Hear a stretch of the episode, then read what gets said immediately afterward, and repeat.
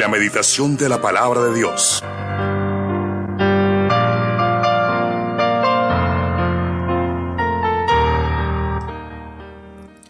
Bueno, ayer iniciamos un tema acerca del llamamiento que Dios hace a través de su palabra.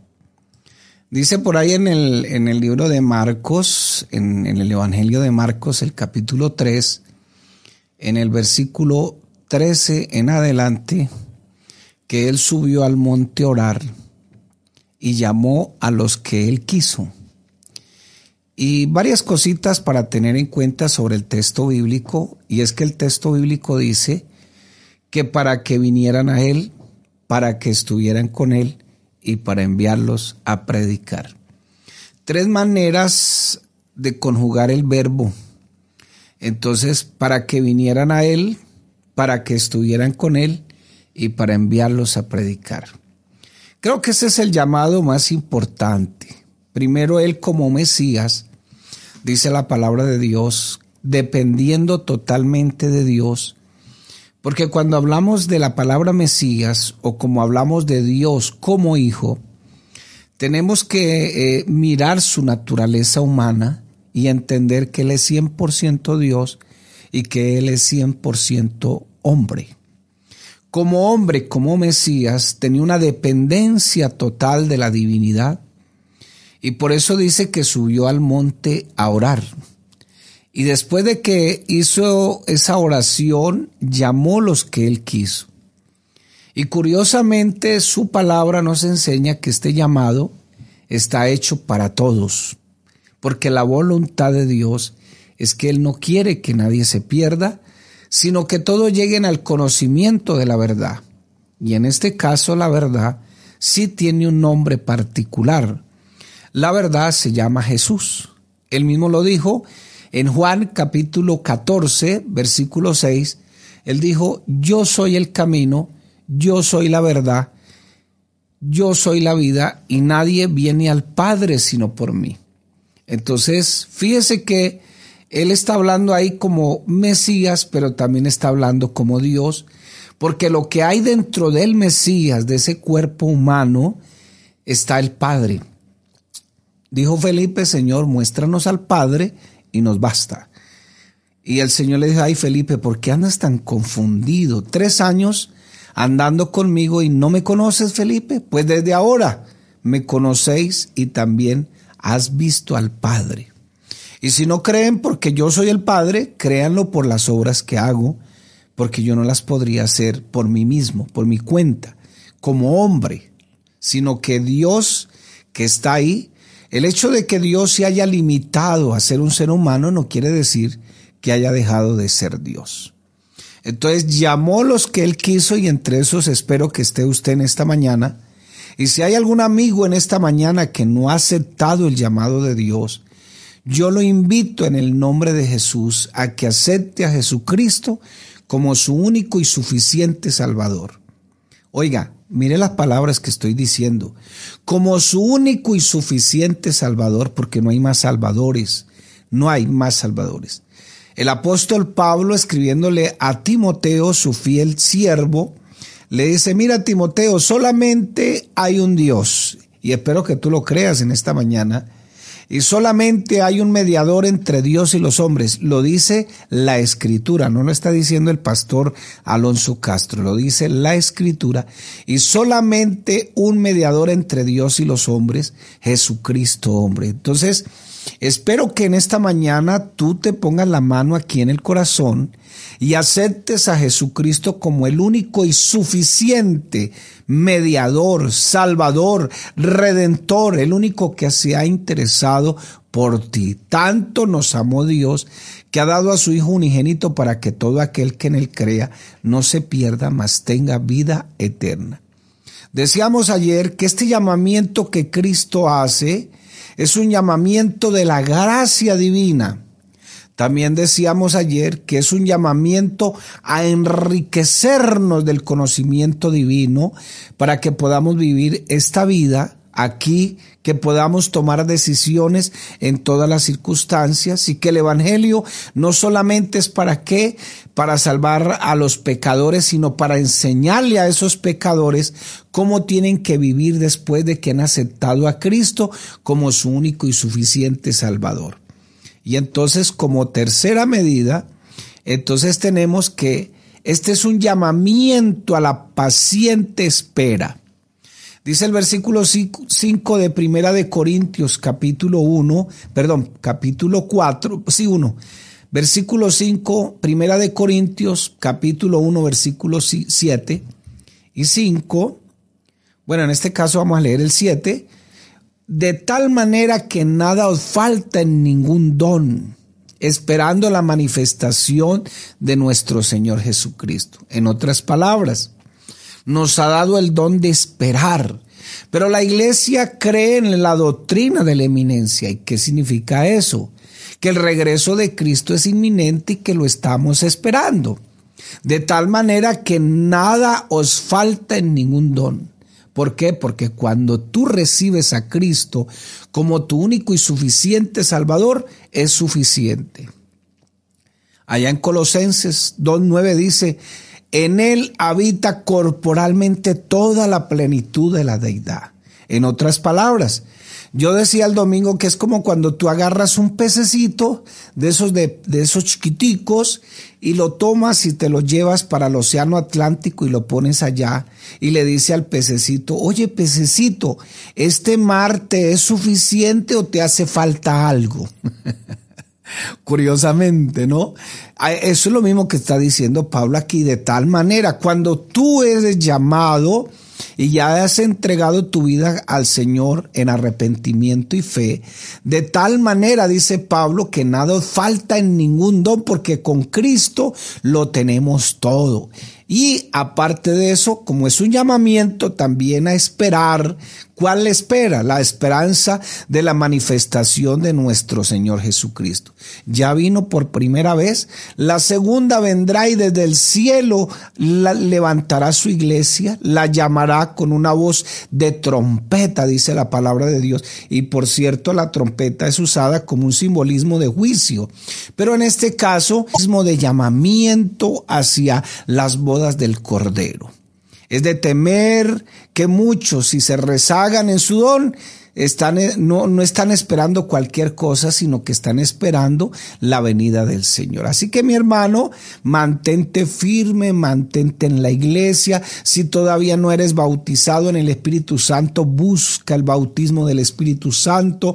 Ahí vienen los dones mejores, dijo el apóstol Pablo. Pero cuando Dios te llamó, te, te dio una cantidad de dones o virtudes también, por así decirlo, y entre esas está para que sigamos esperando la manifestación gloriosa de nuestro gran Dios y Salvador Jesucristo.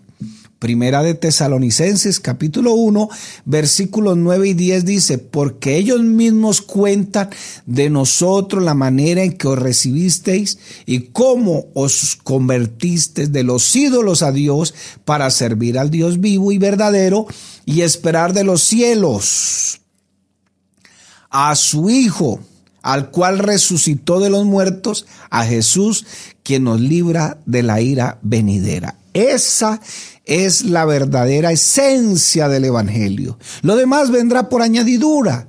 Por eso dice la palabra, buscad primeramente el reino de Dios y su justicia, que lo demás vendrá por añadidura. Entonces, mi hermano, aquí el Evangelio no es para que tu esposa te quiera, tu marido te quiera, tus hijos te quieran, la sociedad te quiera, para que te vaya bien, para que abra las puertas allá del banco y te llene todo de millones, que nunca te enfermes, etcétera. No, Señor.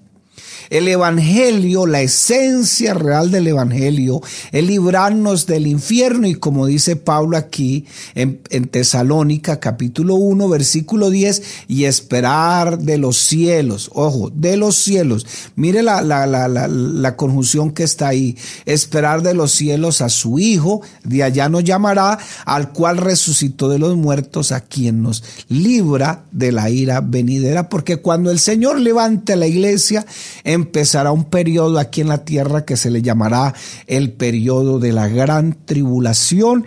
Y en ese periodo de la gran tribulación, entonces, ¿qué es lo que va a suceder? Pues sencillamente Dios le permitirá, porque Él es el soberano, que el diablo gobierne por siete años. Y si en este periodo a veces nos cuesta trabajo que contamos con la gracia divina, ¿cómo será en ese tiempo donde la marca de la bestia empezará a gobernar, etcétera, etcétera? Entonces, mi hermano y amigo que está aquí en esta mañana, yo lo invito en el nombre de Jesús a que venga a disfrutar de los deleites espirituales que solo se viven en Jesucristo el Señor. Él dijo, yo soy el camino, yo soy la verdad y nadie viene al Padre sino por mí. Si tú quieres tener una verdadera comunión con el Padre, tienes que ir al Calvario, que eso es lo que dijo el Señor. Nadie viene al Padre sino por mí. No, se preocupen, apóstoles. Yo estoy preocupado por ustedes, por lo que va a suceder de aquí en adelante, porque aunque ustedes dicen creer en mí, Juan capítulo 14, ustedes no, no están confiando en mí. Pero yo estoy preocupado por ustedes, pero tranquilos que yo voy a preparar lugar para venir, para que ustedes siempre estén conmigo. En la casa de mi padre muchas moradas hay. Y no es que le, esté, le estaba diciendo a los apóstoles, voy a preparar allá en el cielo una, un lugar con piscina bien ancho, un lugar donde usted... No, no, no, no, no, no, no, no. Eso es una metáfora. Y quiere decir que Jesús es el Padre y que Él como hombre, como Mesías, iba al Calvario, porque es la única manera de venir al Padre, va al Calvario, muere por nosotros y entonces automáticamente se activa cuando en arrepentimiento y fe se activa mi comunión con el Padre. Entonces, para que siempre, dice, para que siempre estén conmigo. Pero no hay otro camino. Si tú no crees en la Biblia y si no crees que la Biblia es la palabra de Dios, pues sencillamente no eres cristiano y todavía no tienes comunión con el Padre. Para podernos acercar al Padre, tienes que venir a Jesús, el autor y consumador de la fe y el que murió en la cruz del Calvario para redimir mis pecados. Porque no se te olvide que la Biblia dice que la paga del pecado de la muerte y el Señor vino y murió por mis pecados y él sentenció esos pecados en el, en el, en el Cordero de Dios. Así que mi hermano, deberíamos ser agradecidos de que este don esté siendo libremente otorgado a todo el pueblo del Señor en estos días. Cuarto llamamiento a una vida irreprochable el cual, dice el versículo 8 de Primera de Corintios capítulo 1, el cual también nos confirmará hasta el fin. ¿Qué significa esa palabra confirmar? O sea, el Señor estará ahí pendiente con la cámara de vigilancia. No, no, no, tampoco, tampoco. Pero sí, porque a veces pensamos que aquí en la iglesia somos unos y allá afuera a veces somos otros. Eh, a veces dicen los niños, yo quisiera que mi papito fuera en, en la casa como es en la iglesia. Perdóneme el sarcasmo, hermano. Perdóneme el, el cual también nos confirmará hasta el fin para que seáis irreprensibles. Irreprensible es irreprochable en el día de nuestro Señor Jesucristo. Entonces el mismo apóstol Pablo escribiendo allá en Tesalónica dice que la paz de Dios abunde en los corazones, perdón, eso está en Filipenses, pero también dice en Tesalónica y que todo vuestro todo vuestro ser, espíritu, alma y cuerpo, sean guardados irreprensibles para la venida del Señor. Aquí no está hablando, cuando dice espíritu y alma y cuerpo, no se está refiriendo solamente, ah, no, pero es que lo que importa es lo de adentro, no, porque es que cuando adentro hay algo bien, bien lindo, eso se expresa afuera. Entonces, por eso dice aquí, el cual también os confirmará hasta el fin para que seáis irreprensibles en el día de nuestro Señor Jesucristo. Ese día de nuestro Señor Jesucristo se está refiriendo a cuando el Señor, eh, lo que acabamos de leer en el versículo 7, cuando el Señor levante la iglesia desde las nubes para que estemos en las bodas del Cordero. Cordero perdón. Y aquí está la practicidad del Evangelio, una bienaventurada esperanza, que a veces es puesta en tela de juicio por los incrédulos. Y a veces nosotros, con todo el respeto, como cristianos damos que hablar. ¿Por qué? Porque aunque no querramos aceptarlo, la gente tiene una idea del Evangelio. Y esa idea no es casualidad, hermano. Aunque la gente no quiera a veces aceptar el Evangelio, saben que la Biblia habla de santidad, de la vida irreprochable, de la vida correcta, de la vida para el Señor. Y entonces cualquier cosita que uno haga, si se tomó un cafecito con azúcar o sin azúcar, Perdóneme el sarcasmo, hermano. Entonces, automáticamente se tomó el café sin azúcar, se tomó el café con azúcar, se comió esto, se vistió de esta manera, dijo esta manera, está participando en esto. Y fíjese que eh, le voy a decir algo y, espero que no se me moleste en esta mañana, y es que aunque no querramos aceptar nosotros los cristianos, Dios sí le dio a ellos la autoridad para que nos juzguen en ese sentido. Nuestras vidas deben quedar afectadas por todas las expectativas que tenemos en el Señor. Por eso eh, todo dependerá del llamamiento como tú lo aceptes. Y aunque a veces parece duro este llamamiento irreprochable porque me encanta el Evangelio, me encanta lo que hacen los evangélicos, sobre todo cuando invitan a comer. me encanta esa vida linda que tienen ellos, pero hasta ahí. Hasta ahí. Yo no soy fanático. Y a mí sí me gusta leer la Biblia, pero tampoco está al extremo. Entonces, eh, mire lo que dice Primera de Juan, capítulo 3, versículo 3. Y todo aquel que tiene espera, esta esperanza en él, se purifica a sí mismo. Nótese que la palabra sí está eh, suelta de la palabra a para referirse que es un pronombre, para referirse a la persona en sí mismo. Así como él es puro, y nótese que ya después así si estás unido y funciona como una comparación. Y todo aquel que tiene esperanza en él, ¿en quién? Pues en Jesús, el autor y consumador de esta fe, se purifica a sí mismo, dice, se limpia a sí mismo. Bueno, esa palabra se puede traducir como que se preocupa por su vida cristiana, se, se preocupa por andar en la vida cristiana correctamente, se consagra a Dios. ¿Y qué es consagrarse? Consagrarse no es montarse ahí en una escalera y meterse en una caja y que nadie te mire ni tú mirarás a nadie, sino que consagrarse significa involucrarse en la obra de Dios y al involucrarse, pues automáticamente estás orando, estás leyendo la Biblia, estás pendiente, visitas, no te metes en problemas, no andas chismeando por ahí, etcétera. ¿Por qué? Porque te estás involucrando, te estás consagrando, te estás purificando a ti mismo, así como Él es puro. ¿Cómo puede decir que no hay ningún bien que se deriva esperar en la venida del Señor? Y quinto, es un llamamiento a la comunión. Dice el versículo 9 de Primera de Corintios 1, fiel es Dios, por lo cual fuiste llamados a la comunión con su Hijo Jesucristo, nuestro Señor. Fiel es Dios. No sé cuánto lo crean en esta mañana y si tú lo crees, di gloria a Dios. Y aunque nosotros, dice la misma escritura, a veces somos infieles, Él permanece fiel. ¿Y sabe por qué permanece fiel?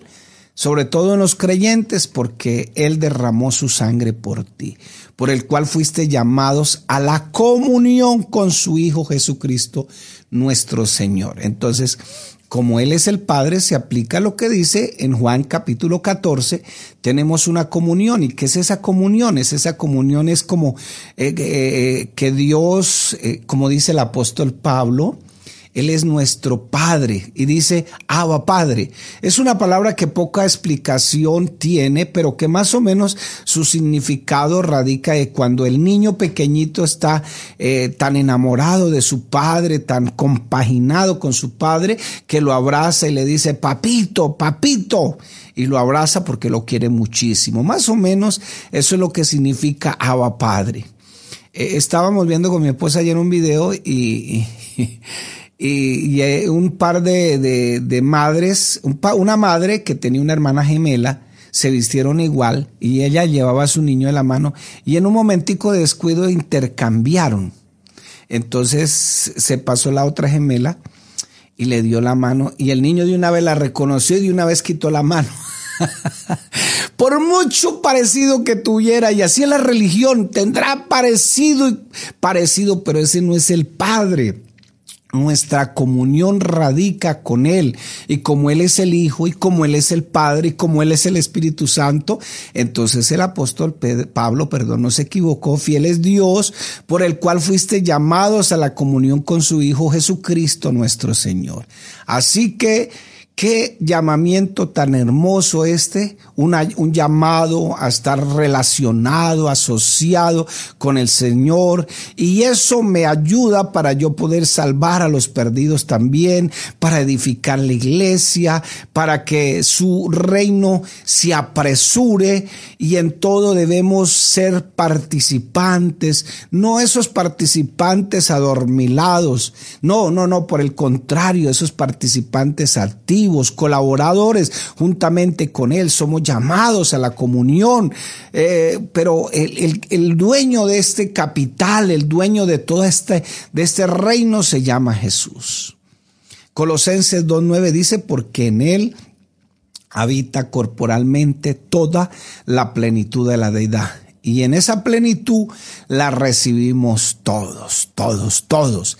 Entonces, si hay comunión con el Señor, habrá comunión con, mis hermanos. Dice la palabra del Señor que para que mis oraciones sean escuchadas y no tengan estorbo, solo hay una condición. Primera de Juan, capítulo 1, puedes leerlo todo. Dice que abogado tenemos para con el Padre a Jesucristo el justo. Y la sangre de Jesucristo, y esto es para la iglesia, no es para los amigos. Y Jesucristo y la sangre de Jesucristo su Hijo me limpia de todo pecado, pero la única condición es si hay comunión. Ay, Señor, ¿por qué no la pone tan dura? Es que sí, yo, a mí me gusta, pero es que mi hermano, es que yo llego al culto y de una vez me daña el culto, de una vez esto, de una vez yo lo veo y se me desconfigura el mapa y todo eso, pero ¿te gusta que te perdonen? Bueno, es la única oración que tiene condición y es que para que haya comunión eh, respecto al perdón de mis pecados, pues yo tengo que tener comunión con mis hermanos. Diga un gloria a Dios ahí donde se encuentra.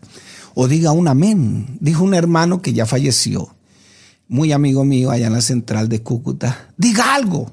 Diga al menos ay, ay, ay. se llamaba Martín. Entonces, qué bueno poder entender eso. Hice esto, es un llamamiento de un Dios fiel. Fiel por el cual fuiste llamados a la comunión con su Hijo nuestro Señor. Este santo llamamiento, Dios cuando nos llamó y lo aceptamos en arrepentimiento y fe y fuimos a las aguas del bautismo para el perdón de los pecados, de ahí en adelante, si yo me consagro, si yo empiezo a luchar por la vida cristiana, Él prometió que nunca nos iba a fallar que estás pasando por un mal momento, pero Dios está ahí aunque tú no lo creas. Y este llamamiento implica una responsabilidad de parte de Dios. Tranquilos, no se preocupen por lo que van a comer o lo que van a hacer. Yo estoy ahí. ¿Acaso no han visto las aves? que ellas ni hilan, ni tejen, ni, ni, ni les proveen comida, pero el Dios del cielo les da todo lo que necesitamos.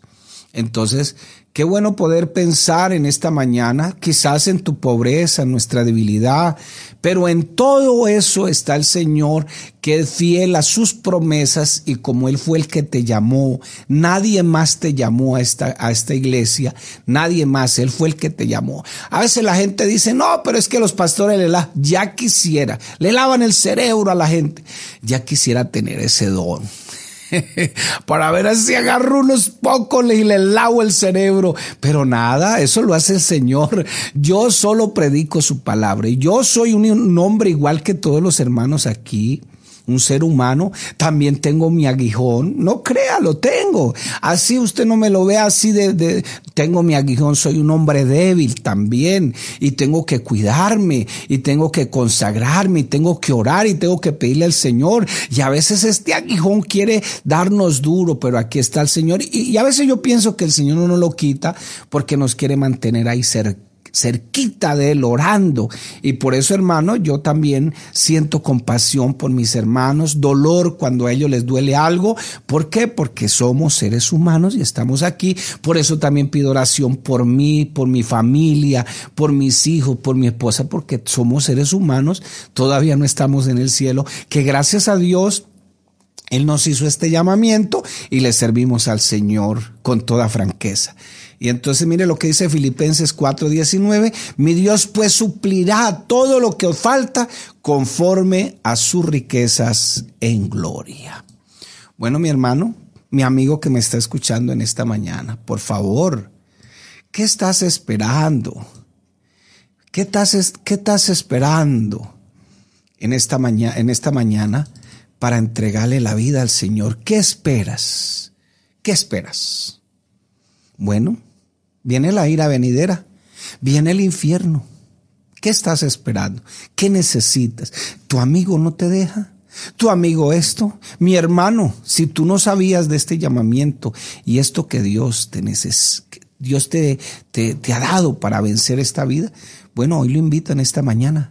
Lo invito en esta mañana para que consagres más tu vida al Señor. Vea, este año hicimos algo aquí espectacular. Y es que organizamos eh, el aseo aquí de la iglesia por familias.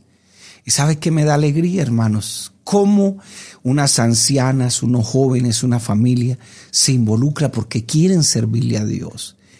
Y, el hecho de que vengan aquí a, limpiar el templo, usted las escucha por ahí orando, Señor, la iglesia, aquí se sienta fulano y está pasando por este momento tan difícil. Fíjese que Dios tiene todo bajo control, todo el cálculo. Así que, ¿por qué no aceptar este llamamiento en esta mañana para la gloria del Señor?